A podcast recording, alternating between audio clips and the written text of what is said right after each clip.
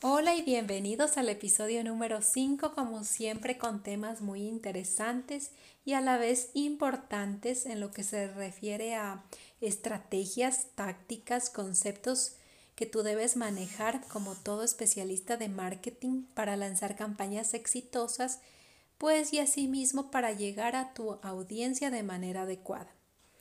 En esta ocasión pues vamos a hablar sobre el tema de los KPIs y las métricas pues sabemos que para medir el ROI de manera eficaz debemos seleccionar métricas y KPIs adecuados. Pero vamos a recordar un poco, ¿qué son los KPIs? Los KPIs son también conocidos como indicadores clave de rendimiento, por tanto son métricas que muestran si los esfuerzos de marketing tienen un impacto en el negocio a nivel general. Estos KPIs también pueden variar de acuerdo al objetivo de nuestra campaña y se deben relacionar siempre con la salud de nuestra empresa. Por otro lado, tenemos a las métricas de apoyo.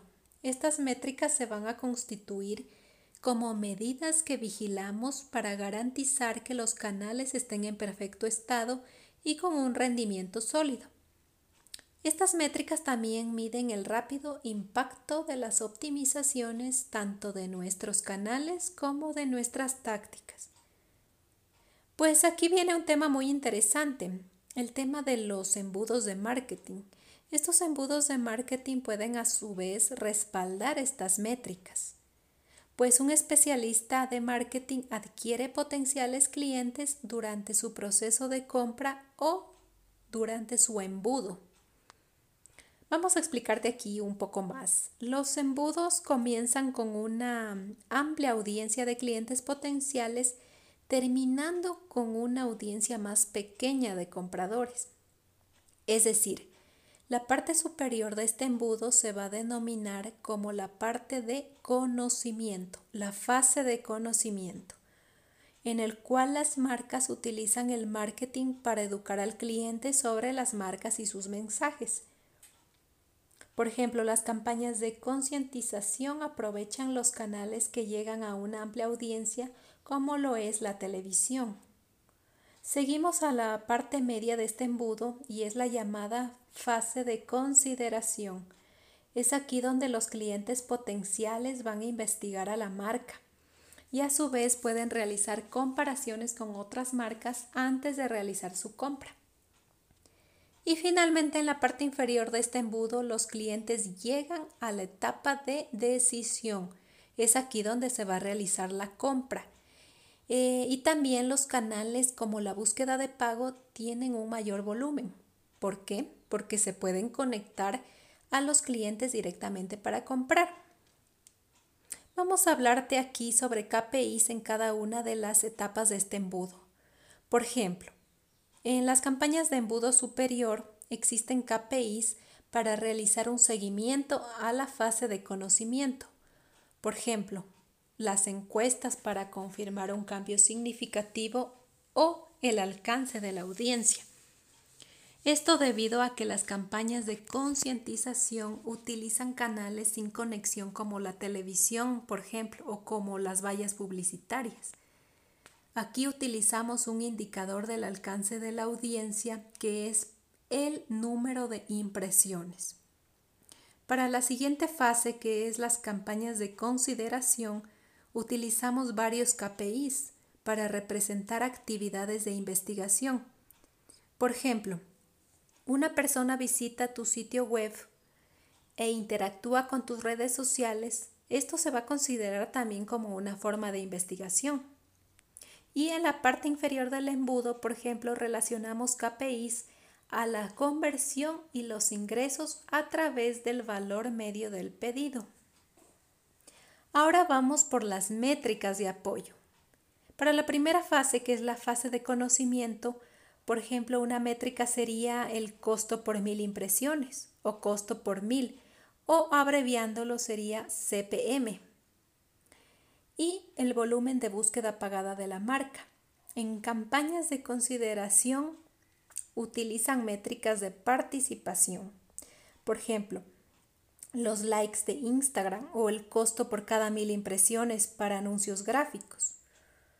Y en la parte final del embudo, que es la campaña de decisión, la métrica de apoyo puede ser la tasa de clics o el costo por clic. Bueno, espero que tomes en cuenta que los analistas pueden combinar etapas de embudo y objetivos de campaña. Con esto te espero en un próximo tema. Esto ha sido todo por este episodio, pues hasta la próxima.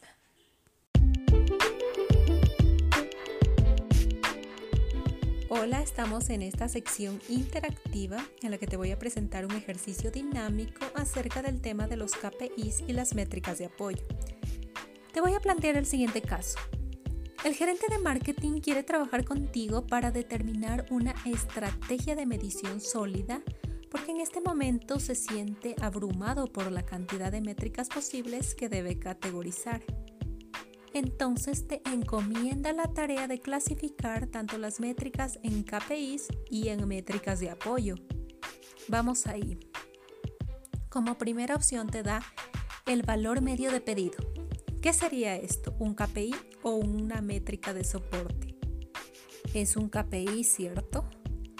Porque el ticket medio, al ser el importe medio de los pedidos realizados en tu tienda online, te está dando datos numéricos, medibles y concretos, con los que podrás determinar cómo se están haciendo las cosas y poder actuar sobre ellos. Esto es lo que hace un KPI. A su vez, te permite dar ese seguimiento para lograr el éxito en tu negocio. Ahora vamos con la segunda opción, y es la métrica del número de compras. En este caso podemos clasificarlo igualmente dentro de un KPI, es decir, nos muestra un indicador cuantitativo que nos sirve para medir el rendimiento de nuestro proceso de compras. Como tercera opción, te da el costo por clic.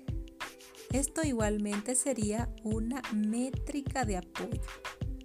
Primero, el costo por clic es conocido también como CPC pues es una medida relativa a las campañas por medios de pago que indica el costo por cada clic que hacen en tu anuncio y es una métrica de apoyo porque esto es un elemento cuantificable derivado de mediciones.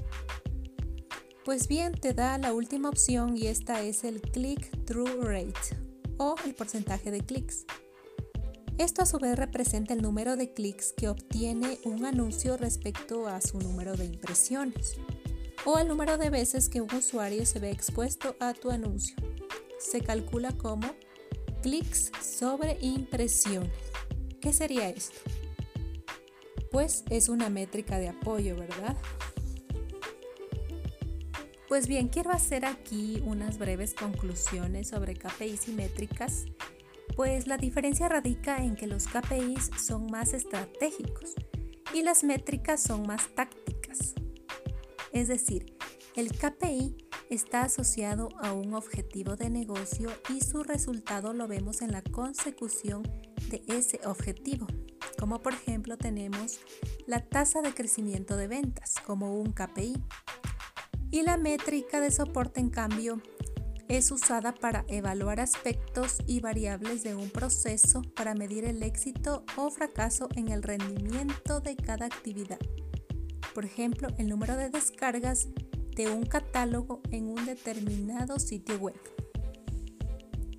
Pues bien, esto ha sido todo en esta sección.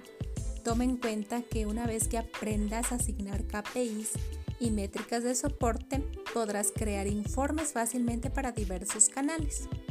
Te espero en otra próxima sección interactiva.